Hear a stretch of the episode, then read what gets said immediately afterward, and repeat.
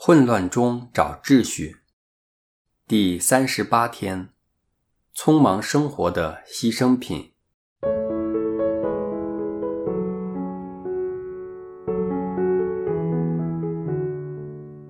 第三十七日的反思，我们提到，在极度失去平衡或失序的状况下，我们会有机会跌进极度劳累的状态当中，对自己、对身边的人。即对所属团体会带来负面的影响，但在堕进这个极端状态之前，我们会经历一个很不理想的状况，就是不断活在匆忙的状态当中。这是一个现代人的病态，特别是在资讯发达的年代，及在社会提倡个人及社会竞争力的大气候之下，这个精神上的癔症。在社会不断蔓延，由小孩子接受教育开始，再没有任何喘息机会，直至退休之后，人们都不能摆脱这个活在匆忙之下的病态，可以说是无一幸免，只是程度之分而已。原来效率，又或者说在最短时间内完成最多工作，是可以令我们上瘾的。最核心的原因是与我们好胜及喜欢挑战自己及他人的心态有关。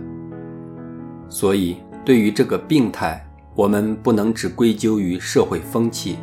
其实这与骄傲有绝大关联。我们不靠天主，不信任他人，只是相信以及依赖自己的能力，这正好造就最佳的环境，让我们的敌人有机可乘。在我们骄傲的基础上，加上许多事，分心、偏好、执着、上瘾，直至满泻不能自拔，已再没有空间容纳天主及他为我们准备的一切恩典。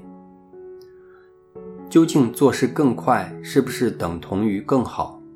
高效率但匆忙的生活，又是不是等于更圆满的生活呢？在生活中，我们不难看见相反的例子。例如，慢慢咀嚼有助于消化，有充裕时间去做决定，会比匆忙的决定为佳等等。可是，在种种生活压力下，我们都屈服于高效率的魔掌下，甘愿成为速度和效率的奴隶，为了在最短的时间完成最多的事。我们做出一系列不健康的取舍，付出了沉重的代价。首先，匆忙拿走了健康及有意义的关系，令我们放下了血肉的心，而取了铁石的心。为了完成我们每天排山倒海的工作，为避免受到他人骚扰，我们会对他人的需要视而不见，听而不闻。在时间表中不会预留任何时间给家人及朋友，或只会在有剩余时间的时候，在筋疲力尽的状态下才勉强地陪伴他们。这当然也包括天主在内，因为天主是眼看不见的，我们又深信他是宽宏大量的，所以在我们的忧次中，天主。往往被我们排到最尾的位置。然而，天主的声音是柔和的，而我们需要在宁静之中才能与主相遇。试问，匆忙的生活怎能造就理想的环境，让我们与天主建立亲密的关系呢？而当我们没有时间认识天主及聆听他的话语，我们又怎能好好的伺候他，成行他的旨意呢？当我们不明白天主的旨意及他给我们的使命时，我们就会因为无目标的生活而放弃有意义的生命。要寻求真正的生命价值，我们除了直接从天主的话语领受之外，也要通过我们咀嚼及反思生命中的一切事情及关系去领略出来。反思这个习惯，既没有可见的成果，自然会成为匆忙生活的牺牲品。没有从天主而来的启示，也没有从反思得来的领悟，我们的生活就会慢慢失去方向，前路也自然会变得模糊。我们就变相是为了生存而生活，在无目标的状态下，虚耗了宝贵的岁月及天赐的精彩生命，换来的就是表面和无价值的存活。在这种状态之下，我们不可能有真正的自信，一份只能来自天主的信心。最后，为取得效率而放弃的。就是活在当下的能力，而失去这能力的代价，就是不能停下来享受生命，更损失了此时此刻感受天主的临在，他的足印，他对我们的关注，他定睛望着我们的眼神，换回来的却是过度劳累及其他因为匆忙生活而导致的后遗症。例如精神紧张，或甚至抑郁症等等。回顾主耶稣的一生，虽然他所面对的压力比我们任何一个人所面对的都要沉重，并需要在短时间内完成单靠人力绝对不可能成就的事，但他拒绝追求地上的效率，而专注于生命中最重要的事，就是天赋。和他的旨意。如果我们仿效耶稣的榜样，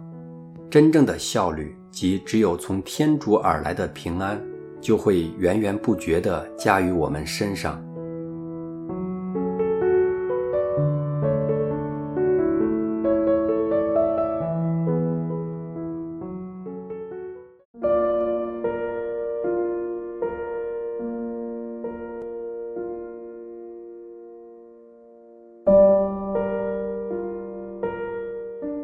在你的生命中，速度和效率是你的偶像吗？你因此而付出了什么代价？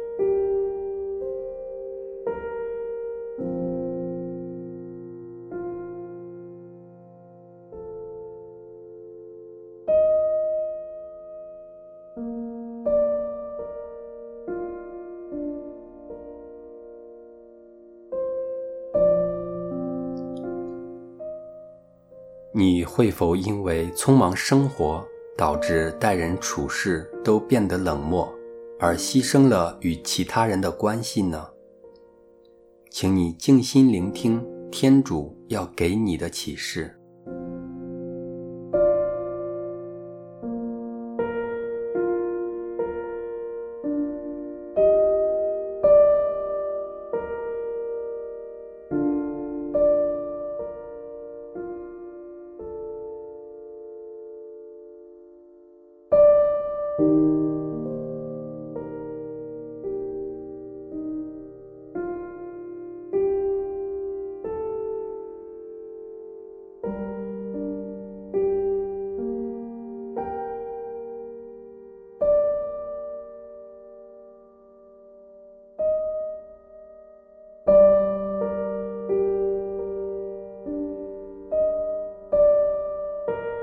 当你认知许多事及匆忙生活所带来的恶果之后，天主邀请你做出哪些改变，好让你能活在当下呢？